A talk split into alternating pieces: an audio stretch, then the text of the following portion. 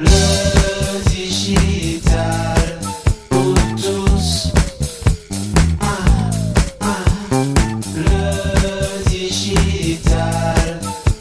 Tous. Faire de la prospective, ça change quoi dans le modèle?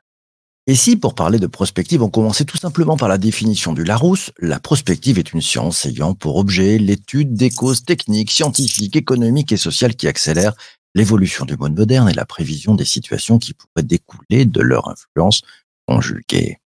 Et si on complétait cette définition du Larousse avec les mots de Gaston Berger, le créateur de la prospective en 1958, il faut aujourd'hui beaucoup plus qu'hier former des hypothèses audacieuses, reposer en termes nouveaux d'anciens problèmes, essayer des chemins où personne ne s'est encore engagé.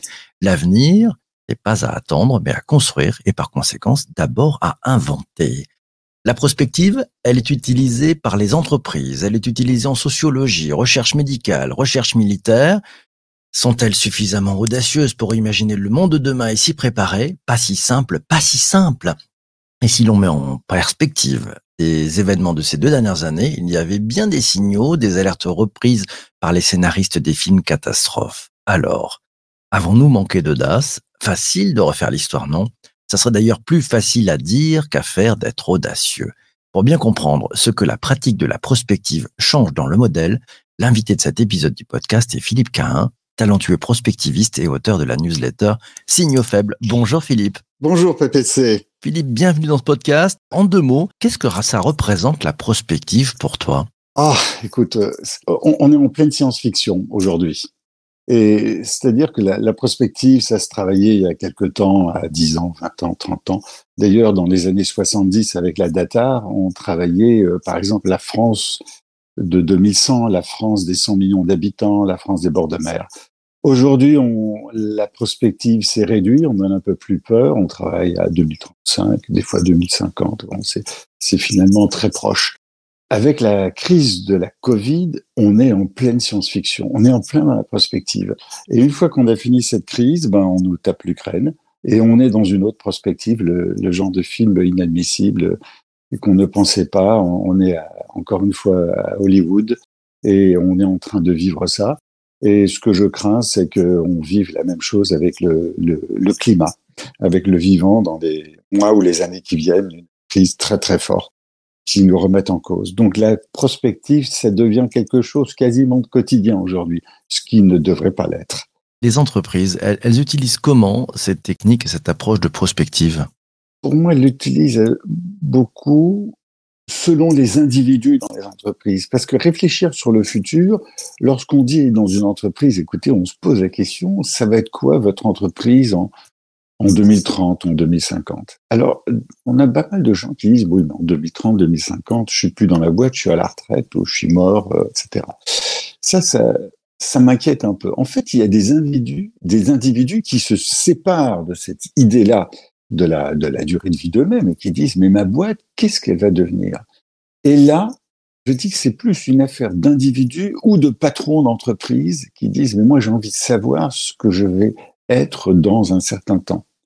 Et à ce moment-là, on travaille sur la prospective. On est, j'ai des sujets de prospective en entreprise qui sont absolument fascinants parce qu'on voit que la prospective d'une entreprise dépend parfois non pas de ce que va devenir son produit, parce que le produit peut disparaître, mais ce que, va ce que vont devenir les compétences de l'entreprise. C'est quoi son, son savoir-faire et comment va-t-elle le faire, euh, j'allais dire, évoluer, cracher, qu'est-ce qui va se passer?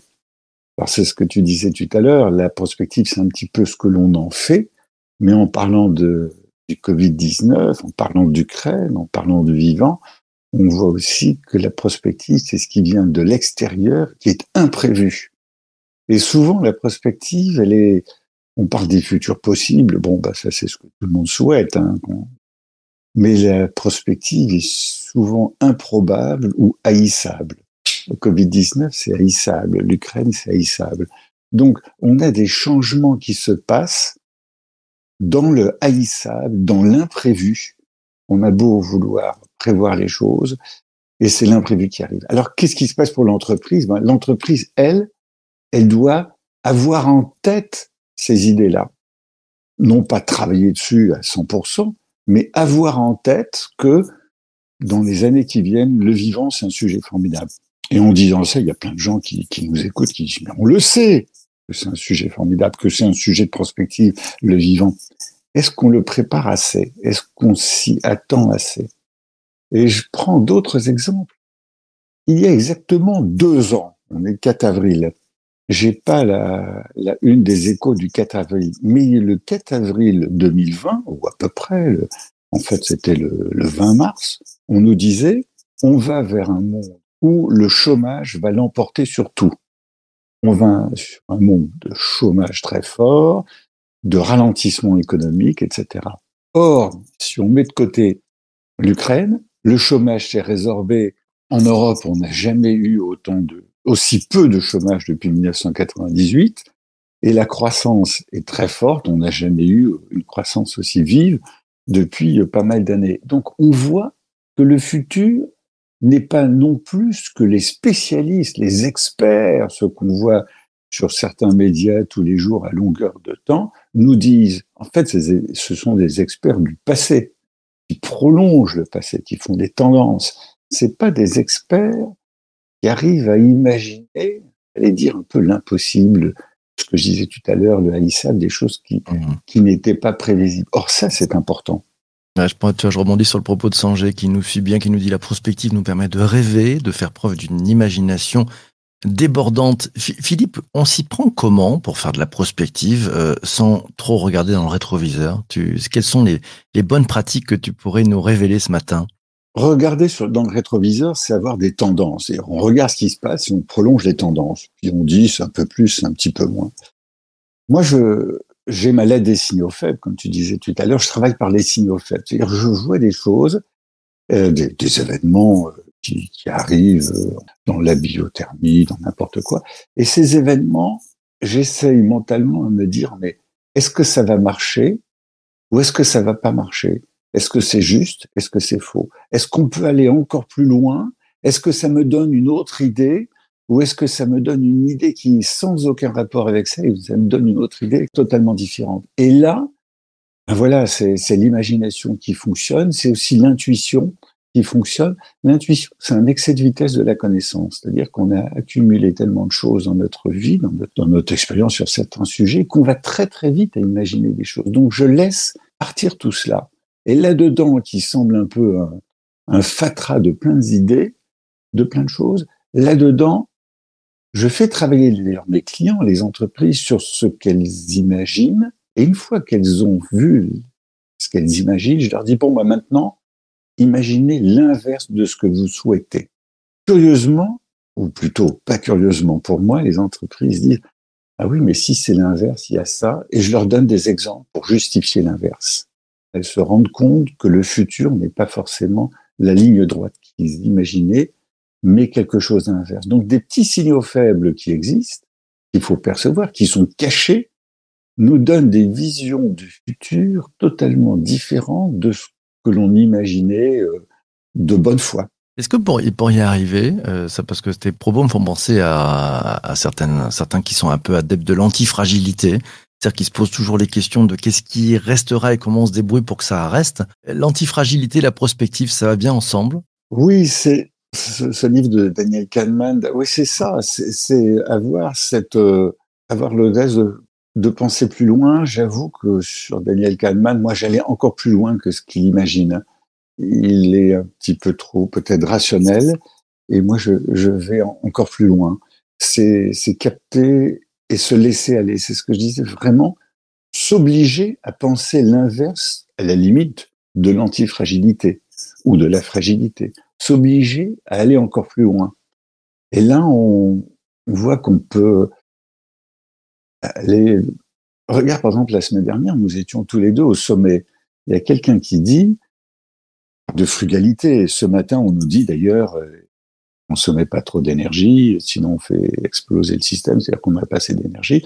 Et quelqu'un a dit une idée, moi, je n'avais jamais entendu.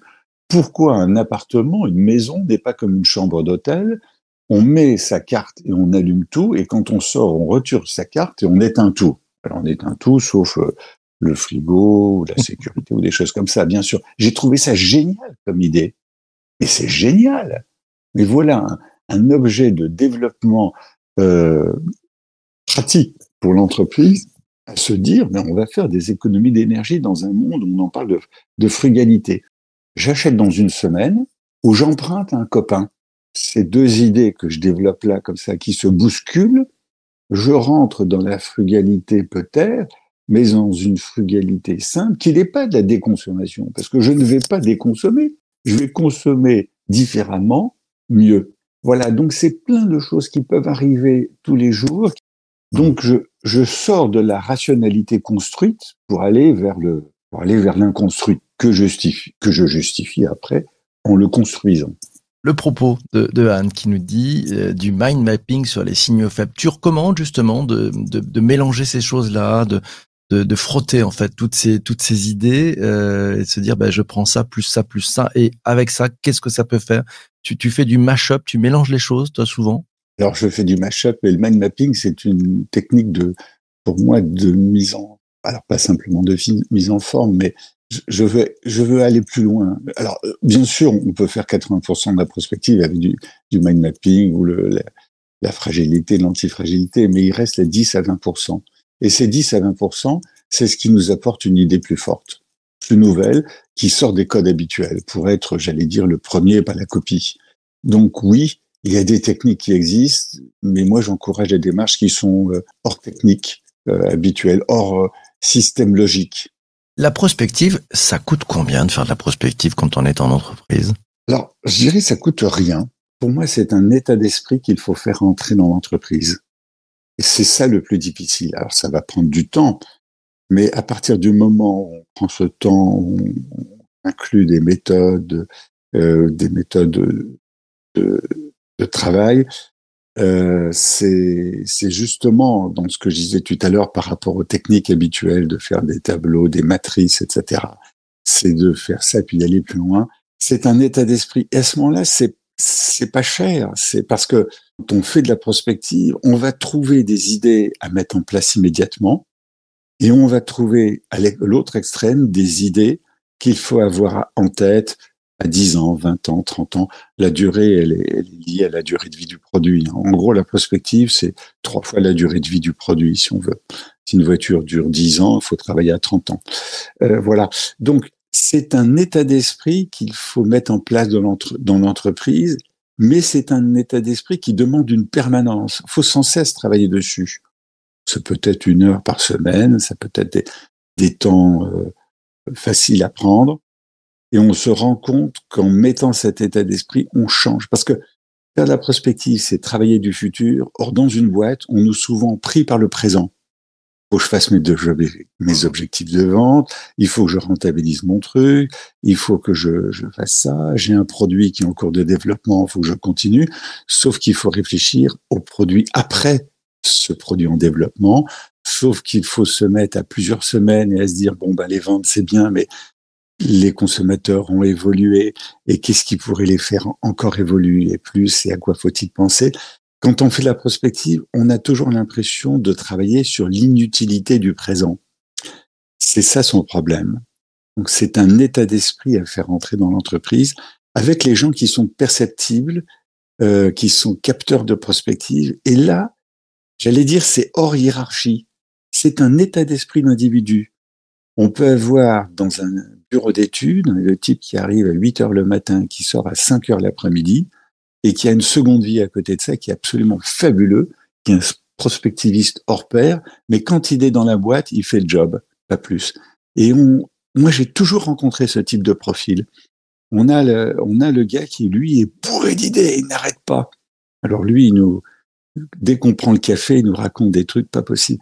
Il y a plein de profils dans l'entreprise qui sont ouverts à ça et qui sont, j'allais dire, hors hiérarchie, c'est-à-dire qu'il faut savoir les regrouper. C'est mmh. pas, donc c'est pour ça que c'est pas très cher. Beau commentaire d'Isabelle qui dit on écouterait Philippe Quin pendant des heures. Quelle richesse. Voilà, c'est sympa, c'est cadeau pour démarrer la semaine, Philippe. Ah là là, c'est sympa. Merci Isabelle. euh, une question, euh, tiens, de Laura qui te demande est-ce que tout le monde est capable de faire de la prospective? Quels sont, selon toi, les, les soft skills nécessaires? Alors, chose assez étonnante, oui, tout le monde est capable d'en faire, même ceux qui n'ont pas d'imagination. Parce que je, je les pousse. je, je les force, je les, euh, je les, je les maltraite.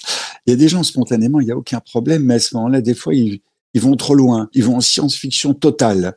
Une boîte, la science-fiction, c'est sympa, mais n'allons pas trop loin et voyons un petit peu, un peu la science-fiction et un peu moins loin. Et puis il y a des gens, non, vraiment, eux, c'est, euh, ils ont des cases devant eux, ils ont un planning avec tout ça, et je les force à sortir du planning, à les pousser à, à ce que eux-mêmes se rendent compte qu'ils peuvent imaginer autre chose. Ils sont parfois surpris, et puis ça, ça marche bien. On a ces deux types de profils, ceux qui semblent traîner et qui en fait doivent être un peu poussés, et puis ceux qui sont très loin et qui nous emmènent dans, j'allais dire, en, en 2200. Question tient de, de, Vanessa. Elle te demande quel est ton rapport avec l'intelligence artificielle et qu'est-ce qu'apporte l'humain que n'apportera jamais l'intelligence artificielle, Philippe? D'abord, le mot intelligence artificielle a été mal traduit. Hein. Euh, la CIA n'est pas une agence d'intelligence, c'est une agence de connaissance. Et j'oppose l'intelligence à la bêtise humaine. Je préfère la bêtise humaine à l'intelligence artificielle. Alors, ça ne veut pas dire que l'intelligence artificielle soit inutile. L'intelligence artificielle nous aide à avoir des, calculs, des, statistiques, des, trucs qui vont, une fois de plus, répondre à 80-90% des, des, des, éléments dont nous avons besoin pour la prospective. Bon, bien sûr, c'est indispensable et heureusement, c'est fabuleux. Mais il reste ces 10-20% qui viennent de l'homme, de sa spontanéité. Euh, moi, je suis rassuré en, en voyant qu'il y a toujours, euh, même avec Netflix, avec tous ces, ces intelligences qui font des films à la demande, euh, on a toujours des, des réalisateurs, des, des, des, scénaristes qui sortent des choses qui n'existaient pas, qui sont inattendues, qui sont d'autres choses. Voilà, c'est l'exemple même. On a toujours des livres totalement inattendus euh, d'un auteur que, qui sort tout à coup et qui nous apporte un livre. Voilà, eh ben il n'est pas dans le modèle de l'écriture ou du film ou de du livre que l'on fait d'habitude. Il y a toujours quelqu'un dans la mode qui sort des nouveaux produits, dans la musique. Voilà. Je prends l'art comme exemple, mais ça existe absolument partout, y compris dans la création de produits, dans des méthodes de travail, dans des approches. Voilà. Et, et là, c'est pas de l'intelligence artificielle, c'est vrai du, c'est vraiment de l'humain. Vive l'humain. Mille merci Philippe ah, oui. dans, dans ce podcast. Euh, tu as ton rond de serviette, tu, tu, tu es bien quand tu veux. Une merci, merci, à euh, merci beaucoup. Merci euh, à toi aussi d'avoir participé euh, pendant cette, cette, émission. Puis merci à toi d'avoir écouté ce podcast jusqu'ici. On se retrouve demain matin, 7h30. On va parler d'intelligence collective. Qu'est-ce que ça change dans le process de vente? On en parlera ensemble en direct avec euh, Gabriel Dabi-Schwebel. C'est le, CEO et fondateur de 1 minute 30, le co-auteur de Q2C Selling, la méthode de vente de la qualification au closing. Rendez-vous demain matin, 7h30. Et d'ici là, d'ici là, ne lâche rien. Ciao, ciao, ciao, ciao.